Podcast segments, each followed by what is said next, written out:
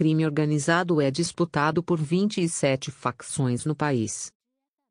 Estadão Conteúdo 8 de janeiro de 2017 9 e 8 As facções criminosas PCC, Primeiro Comando da Capital, e Comando Vermelho disputam o domínio do tráfico de drogas nas fronteiras do país.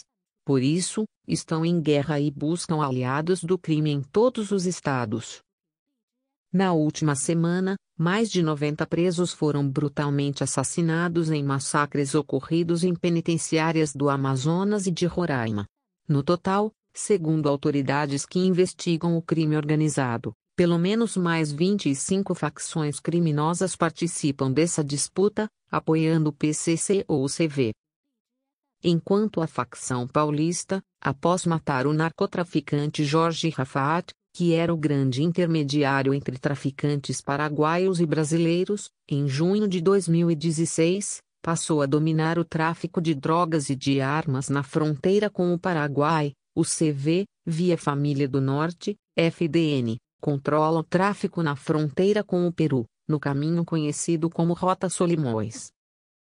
Segundo delegados e promotores, os grupos criminosos querem o controle das duas fronteiras.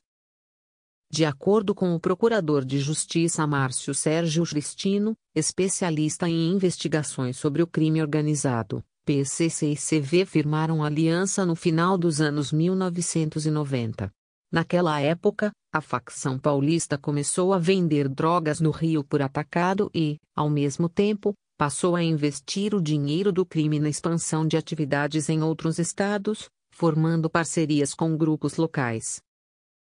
Percebemos que o PCC dava aos bandidos locais a estrutura e noção de organização que eles não tinham. Por isso, acabou ganhando inúmeros simpatizantes em vários estados. Isso fez a facção crescer e se expandir. Enquanto o CV consolidou o domínio na maioria dos morros do Rio, principais mercados de consumo de drogas no país, diz Cristino.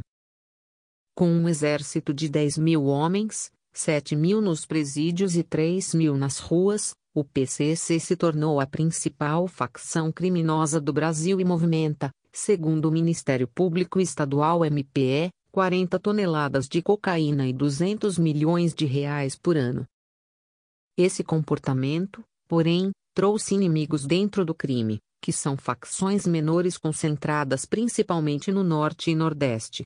Os bandidos rivais de São Paulo estão em facções menores que não fazem diferença no cenário da criminalidade do Estado, afirma Cristino. Para o procurador, com a morte de Rafat, que foi assassinado com tiros de metralhadora calibre .50, capaz de derrubar um helicóptero, o Comando Vermelho acabou virando dependente do PCC no tráfico na fronteira com o Paraguai. A partir desse momento, a aliança foi rompida. E as consequências estão aparecendo, que são os massacres nos presídios, afirma o procurador. Para o promotor Lincoln Gakia, do Grupo de Atuação Especial de Combate e Repressão ao Crime Organizado, GAECO, o CV percebeu a necessidade de fazer alianças com outros grupos criminosos para enfrentar o PCC.